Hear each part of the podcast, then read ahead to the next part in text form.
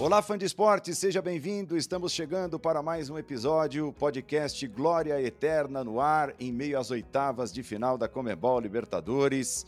É a sequência do trabalho que fazemos nos canais esportivos da Disney, a casa da Comebol Libertadores 2022. Programa quente, os jogos vão acontecer ao longo desta semana e eu estou muito bem acompanhado. Zinho, Tetra, seja bem-vindo, meu amigo. Tudo bem, Paulo? Satisfação também estar contigo. Essa semana estaremos bem juntinhos, né? Porque é semana de Libertadores, importantíssima, grandes jogos. Algumas equipes, né, Paulo? Já encaminhada, né? Principalmente o Palmeiras, né? Acho que já bem encaminhada a classificação. E outras verdadeiras batalhas em busca dessa glória eterna. Principalmente o jogo do Corinthians contra o Boca na La Mamboneira, né, Paulo? É verdade, será nosso destaque, nosso primeiro destaque. A prova disso que você falou, Zinho, é que só o Palmeiras conseguiu vitória por mais de um gol de diferença. Algumas partidas terminaram empatadas, é, até com poucos gols, e as vitórias foram bem estreitinhas, assim, um golzinho para lá, um golzinho para cá, Zinho. É, é verdade, é verdade. Sim, acho que o Atlético Mineiro perdeu uma grande oportunidade para mim.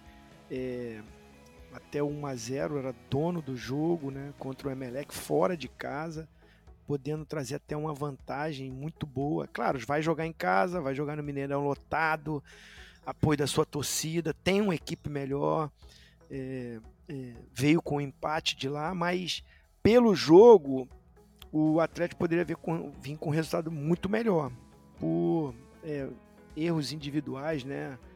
Pênalti bobo cometido, pênalti desperdiçado pelo Hulk também expulsão do Alan, que aí acaba ficando com um jogador a menos, né? Então isso tudo complicou o jogo que estava na mão do Atlético. Mas assim, acho que os brasileiros, como eu falei, o Corinthians tem uma batalha e o próprio Fortaleza também. Mas os outros, até o Atlético Paranaense que joga fora, tem uma vantagem, joga pelo empate. E acredito muito que a maioria dos brasileiros assim tão, são favoritos nos seus confrontos é, destacando esse que eu já falei, principalmente do Corinthians e do Fortaleza, acho que os compromissos mais difíceis. Libertadores na ESPN é a nossa hashtag para você deixar o seu recado, falar sobre o programa ao longo da semana. Estamos iniciando um novo episódio. O Zinho falou da batalha que o Corinthians tende a enfrentar contra o Boca Juniors nesta terça-feira. Nós estamos gravando exatamente no dia 4 de julho, na segunda-feira completando exatamente 10 anos da histórica conquista do Corinthians na Libertadores, enfrentando exatamente o Boca Juniors na final, em 2012. Um dia tão saboroso, tão histórico para o torcedor do Corinthians. A gente já trouxe aqui no podcast vários personagens daquele título: Ralf, Danilo, Alessandro, Cássio. Eles contaram um pouquinho como foi viver tudo aquilo. Dessa vez, o nosso personagem é um cara que jogou todos os minutos da conquista corintiana, o zagueiro Leandro Castan, que começa falando sobre uma frase do André Sanches. Ele fala sobre a importância de disputar a Libertadores com frequência, o que certamente acarretaria em título. Eu lembro uma frase que, que o Andrés falava, que me marcou muito, que ele falava assim, é, se o Corinthians todo ano disputar Libertadores, uma hora ele vai vencer. Porque eu lembro que era, era assim, não era sempre que o Corinthians jogava Libertadores. É, não, não, jogava, não jogava tantas Libertadores. E aí eu lembro que a gente foi, jogou 2010, tinha acabado de chegar no clube. Eu lembro o peso que era quando se falava de Libertadores dentro do clube, era uma pressão enorme. Tanto depois de 2011 a gente sai na pré-Libertadores, que foi uma outra pressão, mas ali foi a virada de chave. Ali é a virada de chave. Quando o Andrés mantém o Tite ali, acho que acho que nem ele imaginava o que ele estava fazendo. Né? Mas com certeza essas outras Libertadores aí mudaram para 2012. Leandro Castan hoje no Guarani, disputando a Série B do Campeonato Brasileiro. Ele lembra da pressão que era disputar a Libertadores antes da conquista de 2012. Ele já falou um pouquinho sobre isso na primeira resposta. Tanto é que Ronaldo, Roberto Carlos, por exemplo, foram vítimas da eliminação para o Tolima mesmo sendo caras enormes no futebol, né, Castan? Ah, a pressão era muito grande. Tanto que você tem noção da pressão que era. Depois do Tolima, a gente perdeu o Ronaldo e o Roberto Carlos, cara. Que o Ronaldo se aposentou e o Roberto Carlos foi embora, que eram as duas referências nossas ali. Os dois líderes máximos ali do nosso time. A história que os caras tinham, sabe? Então a pressão realmente era muito grande. Eu não sei, não vivo mais o dia a dia, não sei como, como está hoje, mas é, acredito que a gente um pouco, a gente quebrou um pouco esse paradigma aí de, de não ter ganhado nenhuma, né? Hoje a gente não vê mais os rivais zoando isso, né? Porque era uma coisa, era mais ou menos o que falam do Palmeiras hoje, né? O Palmeiras não tem mundial, né? Então, assim, essa, essa, essa brincadeira aí acabou. A gente conquistou a Libertadores e conquistou muito bem. Você sabe bem, Nezinho, o que, que é conquistar a Libertadores pela primeira vez por um grande clube e o peso que se tira das costas, né? Ah, sem dúvida, né? Assim, time grande, né? Com torcida enorme, como era o meu caso no Palmeiras e o Castan no Corinthians. É, tem essa coisa mesmo da, do dia a dia, da brincadeira, que faz parte, é importante, né? A cultura do futebol, essa rivalidade saudável, né? Essa coisa da encarnação, tomar aquele cafezinho de segunda-feira, né, Paulo? Zoando um ou outro. Isso é legal, isso é bom demais, movimento. A paixão é que movimenta o futebol. E tinha. Tem isso sim. O clube não ganha, chega, bate na trave. É, o Castão foi muito feliz quando ele diz, né? Ah, quanto mais você disputa uma competição, você vai se preparando e fica muito mais próximo de conquistá-la. Então você está ali fazendo boas campanhas no teu campeonato nacional, campeão, vice. Agora vai muita gente, né, Paulo, para competição. É verdade. Para Libertadores. Mas antigamente era o campeão. Só o campeão. Eu, eu lembro é, em 97, né, a gente foi vice-campeão brasileiro, perdemos para o Vasco, dois empates e não fomos para Libertadores. O Vasco foi e acabou sendo campeão em 98. Nós só fomos participar e ganhar essa primeira Libertadores do Palmeiras em 99, porque ganhamos uma Copa do Brasil em 98. Olha Isso. como é que era complicado. Então você agora participando, os times né, se preparam no Brasileirão, que é competitivo, vai chegando, essa, essa possibilidade de título vem, o Corinthians tirou esse peso, ele tem razão, porque era, um, era uma cobrança muito grande. Você vê que o, né, é, quantos grandes jogadores passaram pelo Corinthians, tiveram a oportunidade ali de jogar Libertadores e não conquistaram. Então é uma marca incrível mesmo esse primeiro título do Corinthians. Castan lembra que o Tite foi peça fundamental para a manutenção dele no elenco corintiano, mesmo após os momentos de incerteza depois daquela eliminação precoce para o Tolima. E aí eu lembro que o Tite me chama para conversar, todo mundo sabe, perguntava na imprensa, você falava quem será o novo zagueiro que o Corinthians vai contratar. Eu lembro que o Tite me chama no canto, lá em Itu, na pré-temporada, e ele fala assim, ó, eu vou te dar o Paulistão para você. Se você for bem, eu não trago ninguém. Aí quando a gente perde pro Tolima, eu falei, caramba, ferrou. Agora já era, né? Só que não, ele me deixou, ele me deu a oportunidade aí todo o Campeonato Paulista, tanto que a gente, é, a gente perde na final pro Santos, que tinha um, um timaço, e aí depois começa o Brasileirão, então assim, aquele do Tolima doeu mais porque era o início da minha trajetória no campo, ficou muito assim, aquela incerteza se ia dar certo ou não. E após a conquista do Campeonato Brasileiro em 2011, o Leandro Castan recebeu muitas propostas propostas, mas recebeu também um pedido do técnico Tite exatamente para jogar o torneio continental em 2012. Vamos ouvir.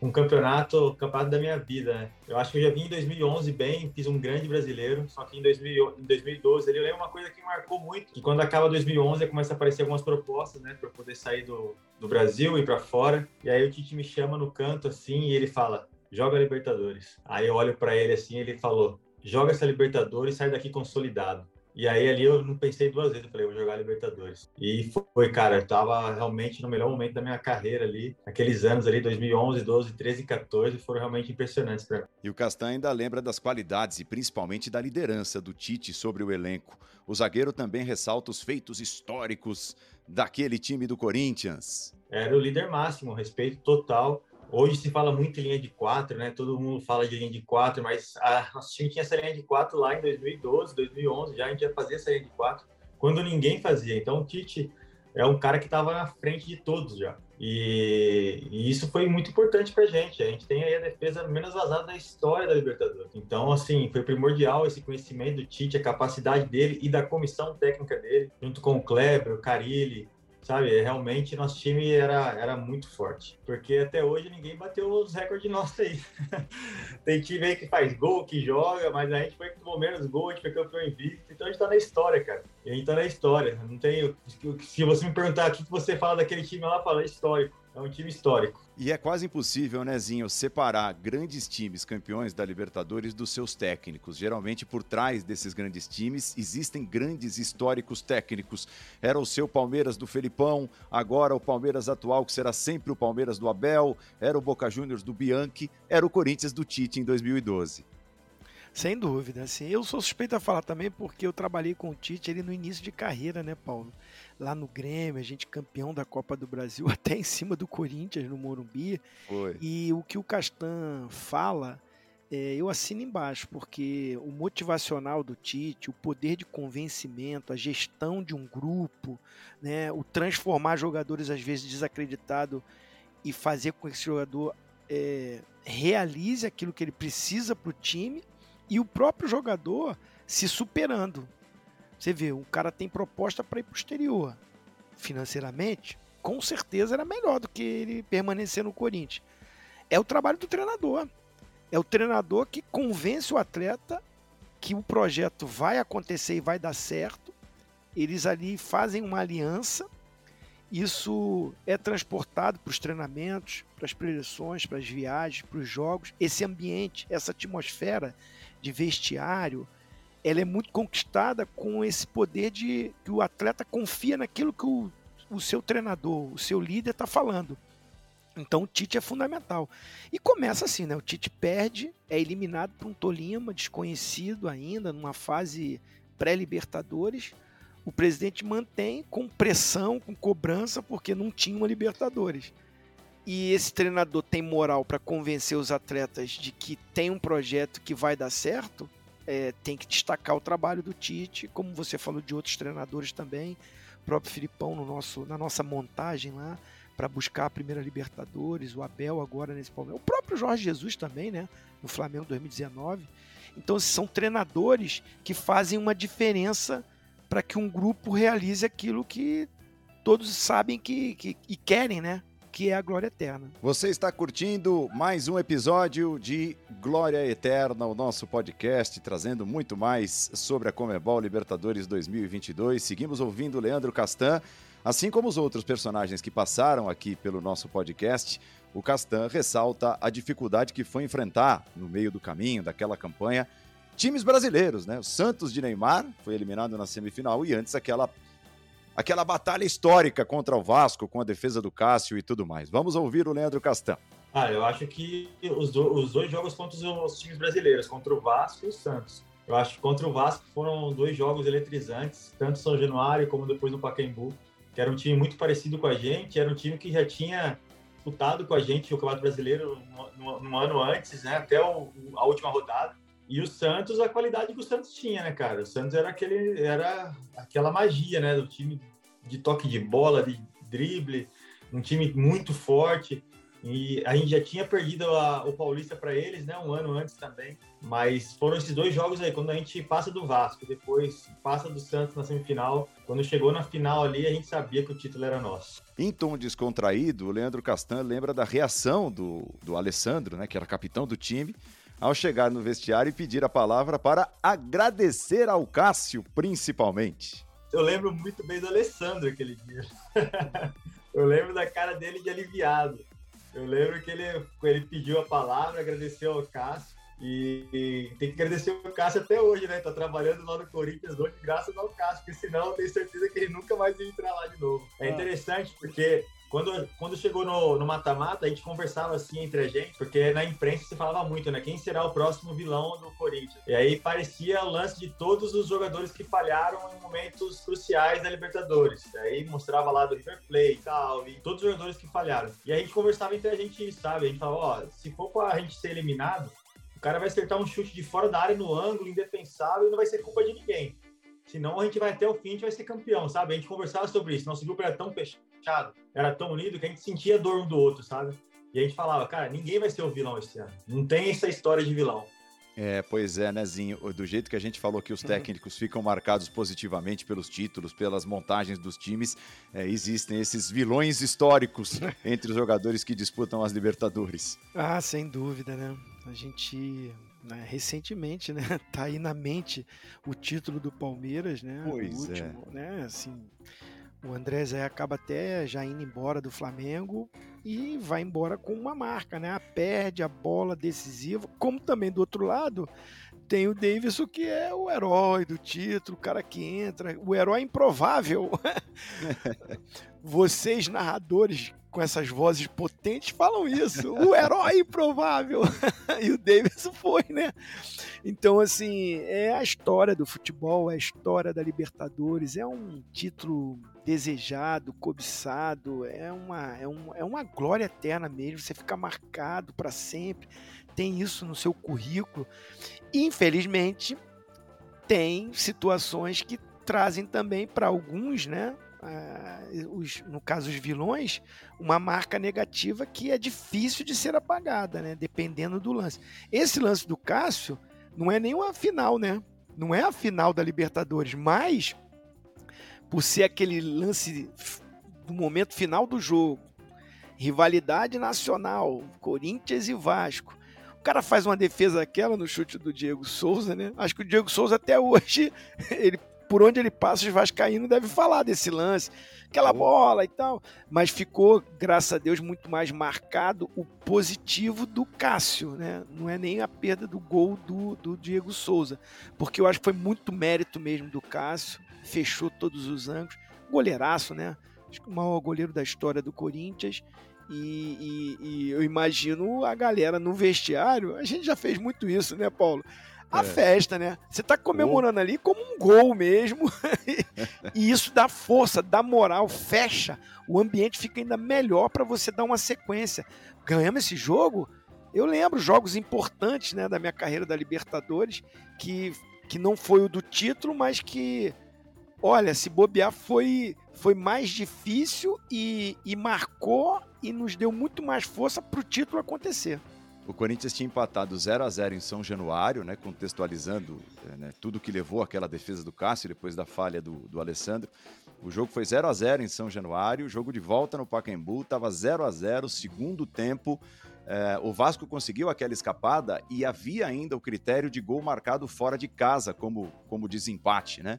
Então, se o Vasco faz 1 a 0 ali, metade para frente já do segundo tempo, o Corinthians, num jogo amarradíssimo, como Sim. tinha sido em São Januário também, teria de virar o jogo. O jogo estava empatado 0 a 0 e depois o Corinthians se classifica com aquele gol histórico também de cabeça do Paulinho. Mas não serviria de nada o gol do Paulinho se o Diego Souza tivesse aberto o placar. 1 a 1 seria o empate para favorecer e classificar o Vasco à semifinal.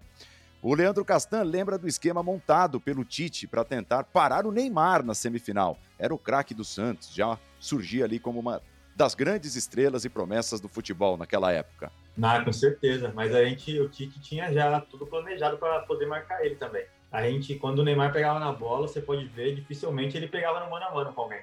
Quando o Neymar pegava na bola, já a marcação dobrava rapidamente. E a gente tinha o Ralph ali de proteção também, que é um monstro, né? É um cara que, aquele pitbull ali que roubava a bola pra caramba. Então a gente foi muito preparado pro jogo, mas um jogador como o Neymar não tem jeito, uma hora ou outra ele vai escapar. E foi o que aconteceu. Ele fez o gol até depois no Pacaembu, né? Empatou, saiu 1 a 0 né, pro Santos. Uhum. Mas graças a Deus ali a gente estava realmente muito bem, muito focado. A gente tinha um, um sistema defensivo forte e a gente conseguiu deter ele, porque era muito difícil.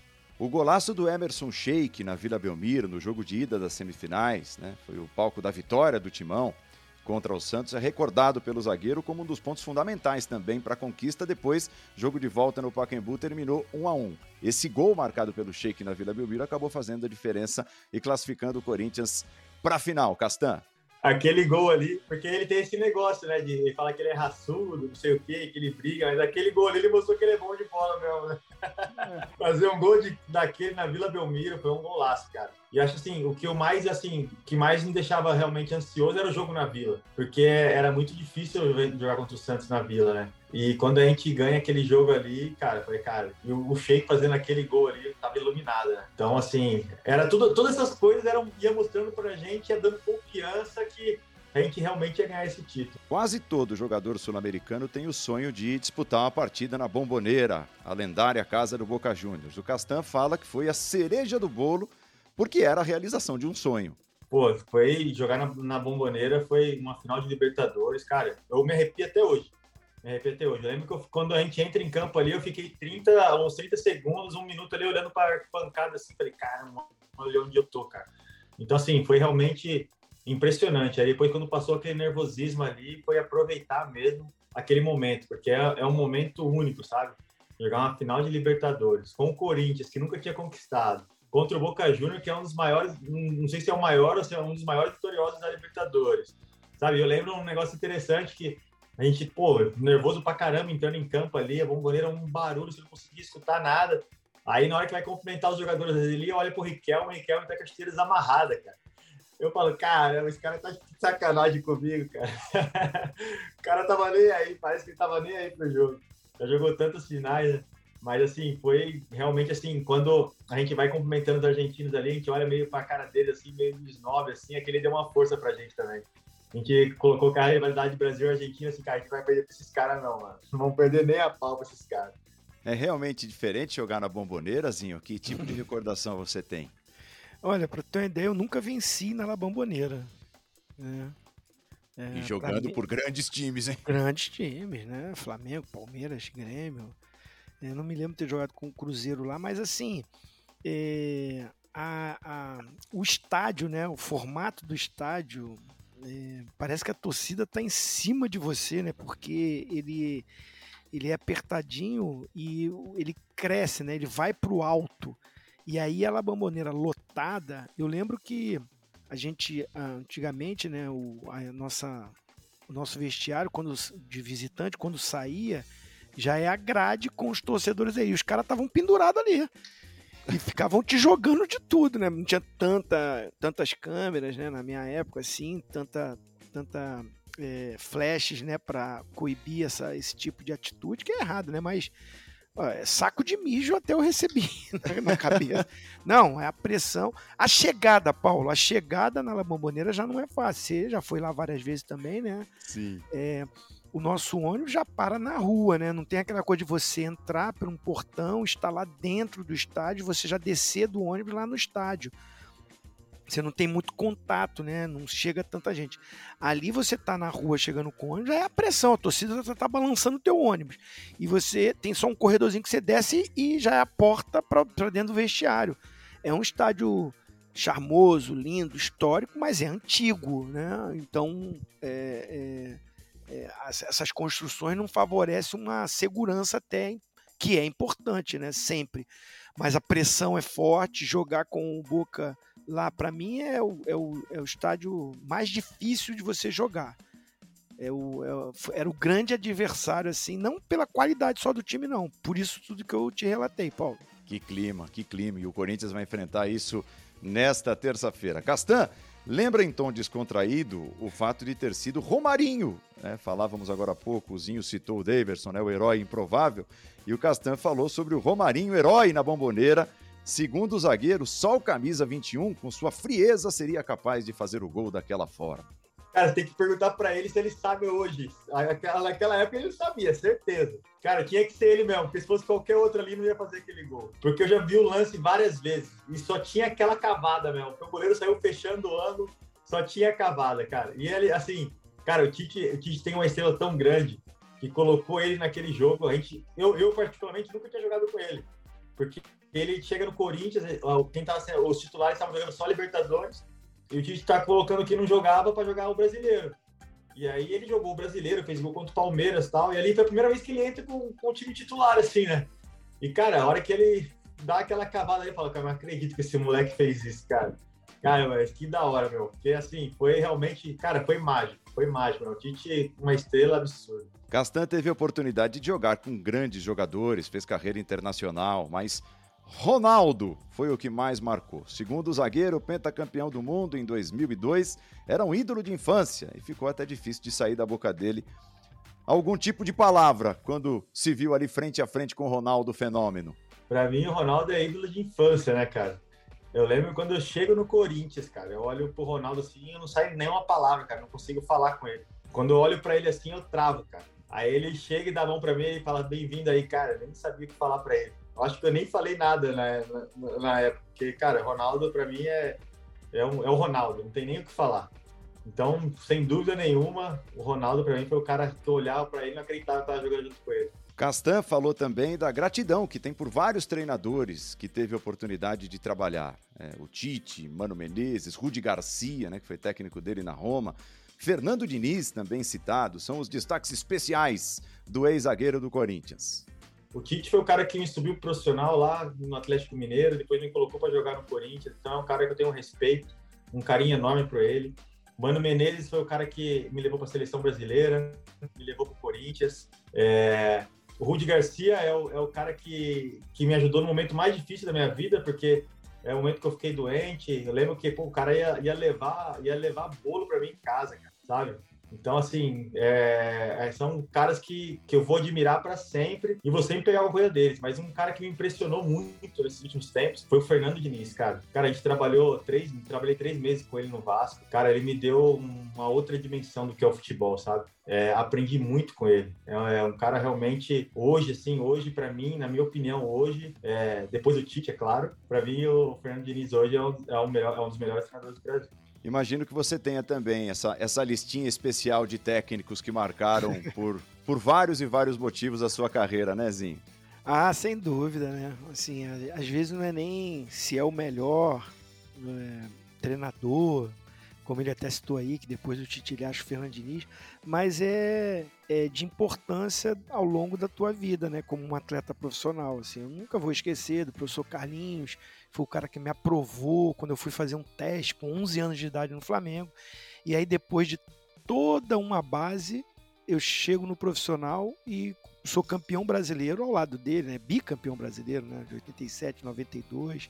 Que time. É, então assim, não, como não vou, não vou lembrar de um Azarone, o cara que me deu a primeira oportunidade profissional, que me convocou pela primeira vez para uma seleção brasileira, né? Um Vanderlei Luxemburgo, que é de cinco títulos brasileiros que eu tenho, três é com ele. então, e de um Parreira, né, que eu sou campeão do mundo, né, ao lado dele. Sem contar outros, o Filipão, campeão de Libertadores, Zagallo.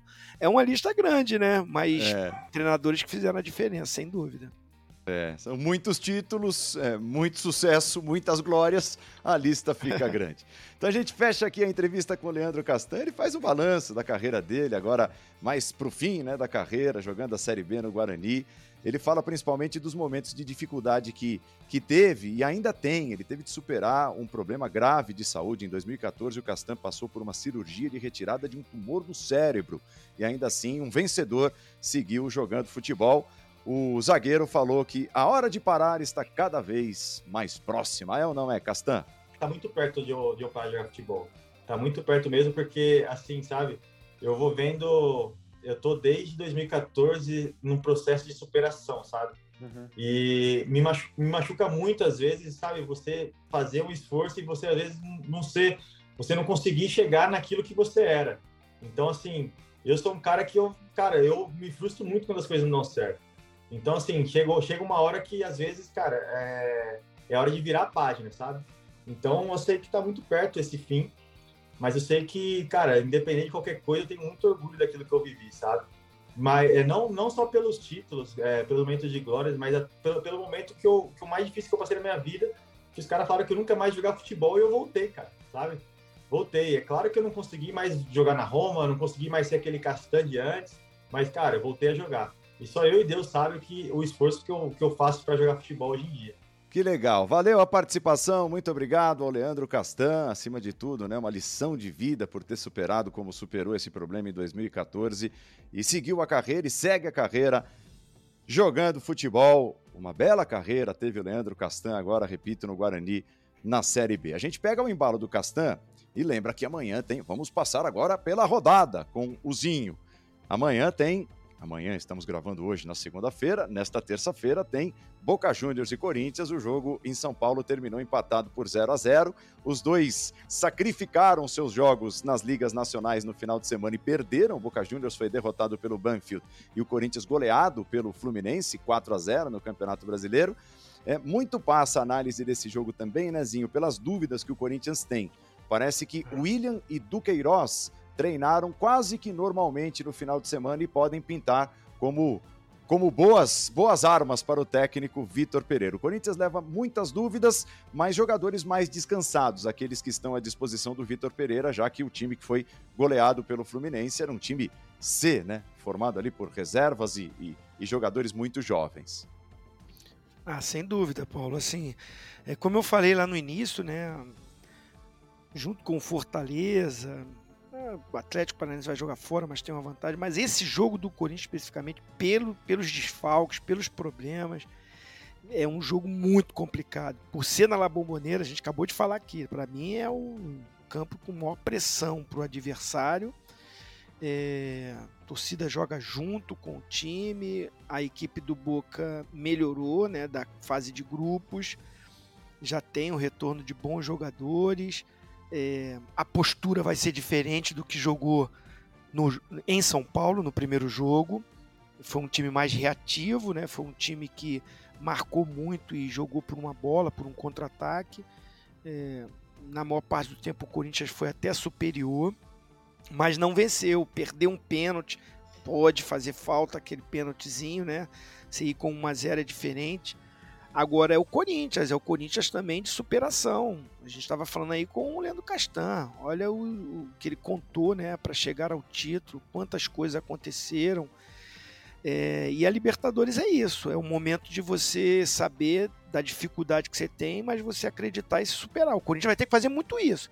Se né, William e Duqueiroz forem liberados verdadeiramente, já é um grande, grande reforço, são grandes reforços. E o principal, né, um, uma opção né, a mais que olha para o banco já tem mais gente, né? O, o, o Vitor Pereira e a Fiel, torcida do Corinthians, claro que esses dois jogadores atuando bem fisicamente, as possibilidades do Corinthians aumentam bastante. Atlético Mineiro e Emelec vão se enfrentar nesta terça-feira ao vivo. A ESPN e o Star Plus mostram a partir das 6h45 da tarde ou da noite, se você preferir. Jogo de ida 1 a 1 A diferença entre os dois times é flagrante, né, Zinho? Mas é, é o resultado, né, o roteiro do jogo de ida é, transforma o jogo de volta numa casca de banana? Ou o Atlético segue sendo grande favorito, mesmo com empate lá no Equador? É, assim, no normal, assim, é que a gente a gente vai olhar pela qualidade das equipes, né, acreditando que o Atlético em casa vai ter aquela postura ofensiva que tem, o apoio do seu torcedor, é muito mais time. É assim, acho que é uma das diferenças, junto com o Palmeiras e, e Cerro, para mim são as disparidades maiores que tem de, de, no confronto, né?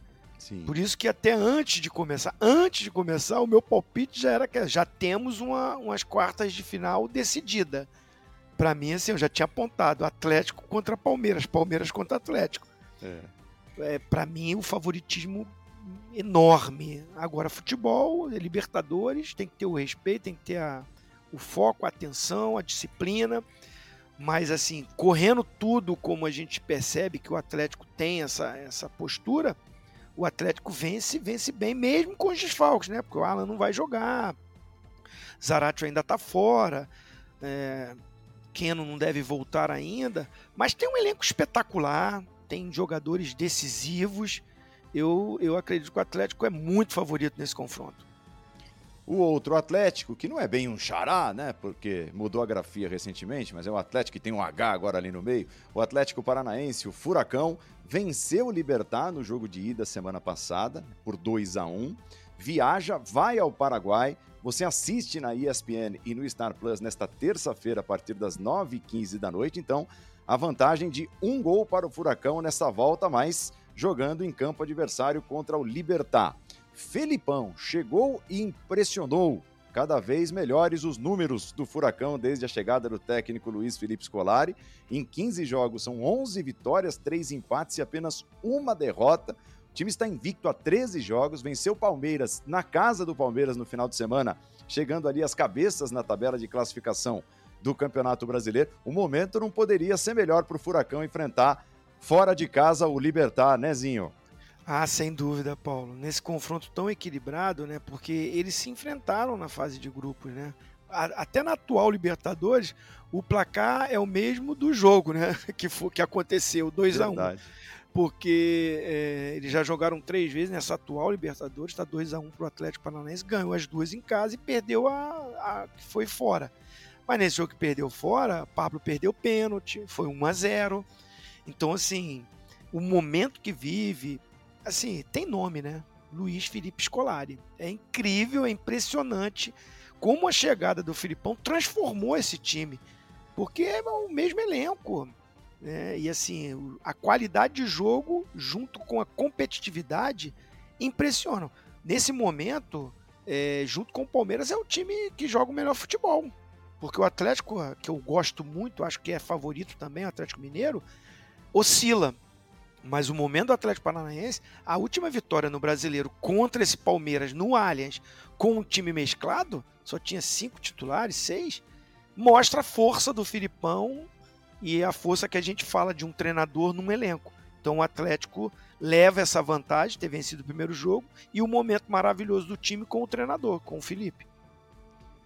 O Palmeiras, lá no Paraguai, na semana passada, encaminhou, e a gente diz encaminhou porque futebol é futebol, mas é, praticamente consolidou a classificação contra o Cerro, vencendo por 3 a 0. Nesta quarta-feira, 7h15 da noite, tem o jogo de volta no Allianz Parque. Rony brilhou mais uma vez no jogo de ida, fazendo dois gols. O camisa 10 se igualou a Pelé e Zico em número de gols marcados na competição, são 16.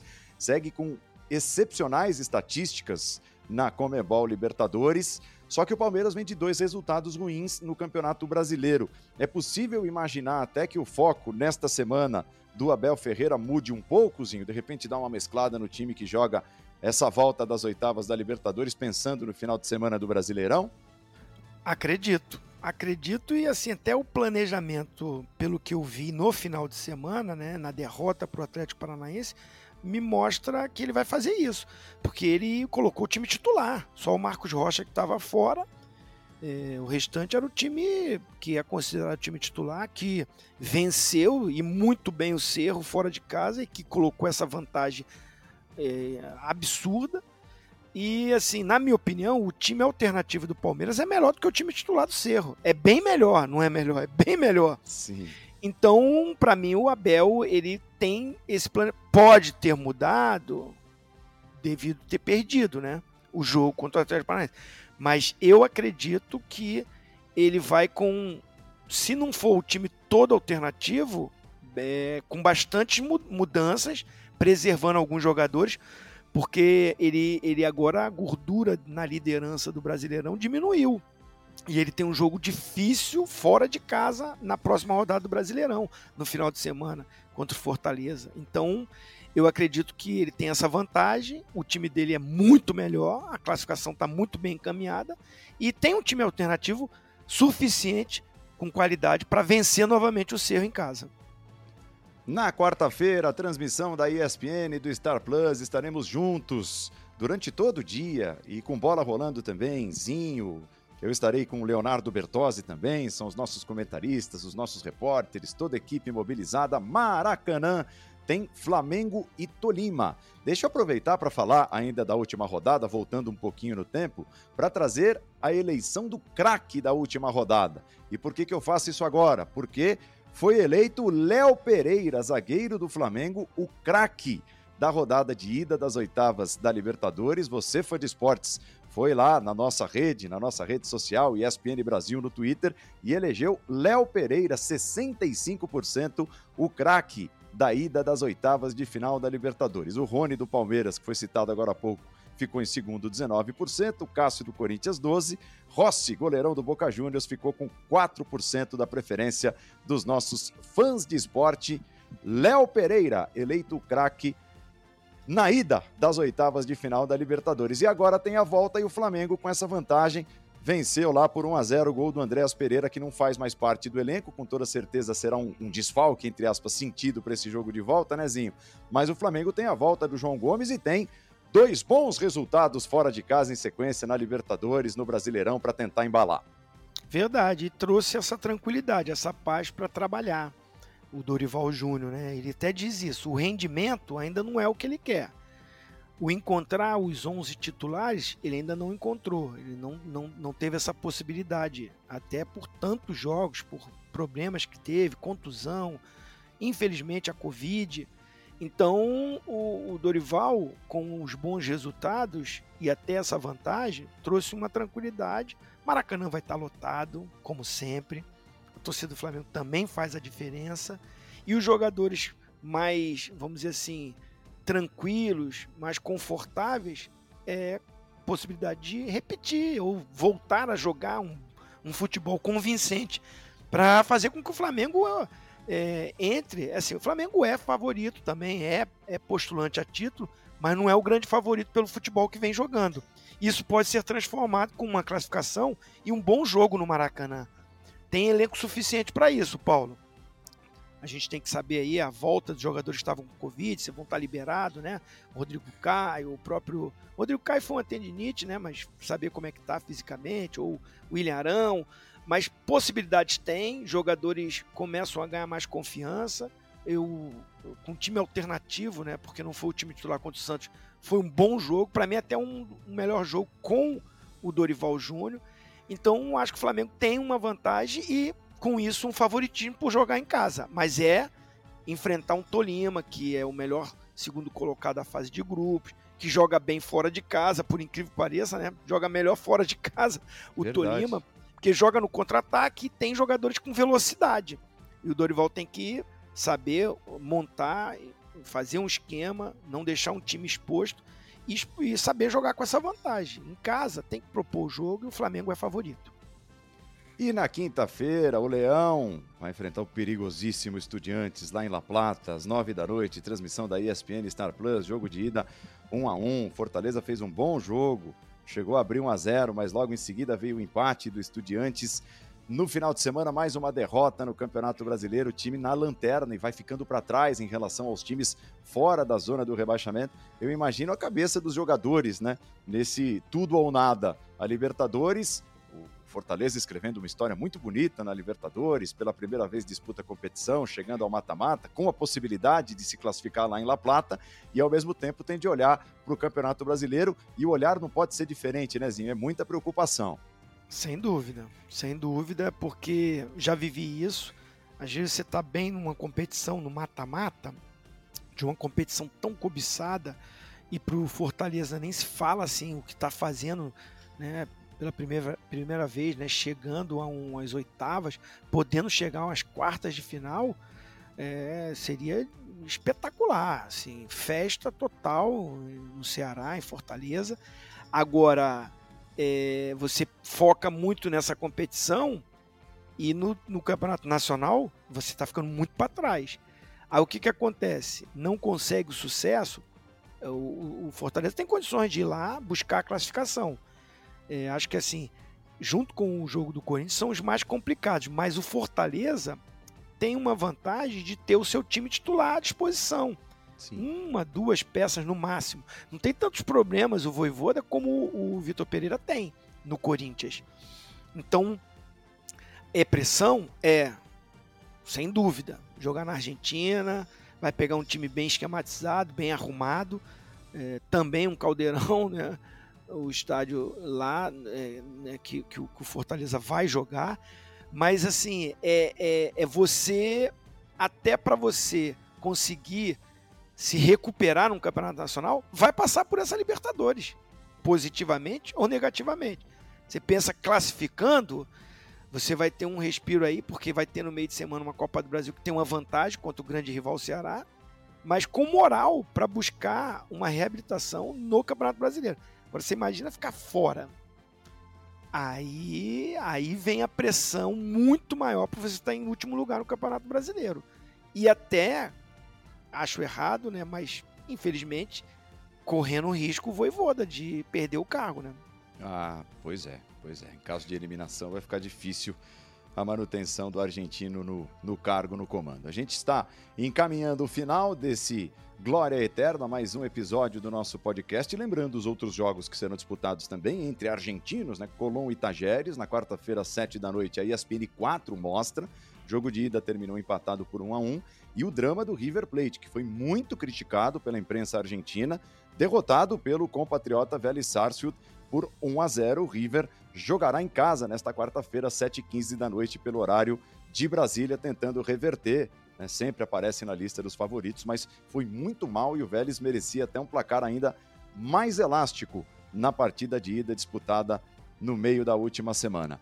Zinho, meu amigo, sempre um prazer, estaremos juntos então é, no seu Rio de Janeiro, nesta quarta-feira aí, no seu Maracanã, é, trazendo as emoções, muitas informações. Estaremos juntos com, com Flamengo e Tolima.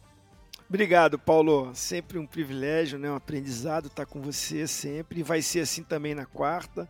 Grande jogo, Libertadores, Maracanã lotado. Estou te esperando de braços abertos. Ah, que bom. Nossa, que honra, que honra ouvir isso. Você esteve na companhia de Zinho, Tetra, Paulo Andrade. Muito obrigado pelo carinho, pela audiência. Semana que vem, um novo episódio, podcast Glória Eterna uma nova edição para você curtir a partir da próxima segunda-feira. Valeu! Libertadores na ESPN, a nossa hashtag. Você segue participando e acompanhando todo o trabalho do nosso time na Casa da Libertadores. Muitas emoções para todos nós. Valeu, ótima semana!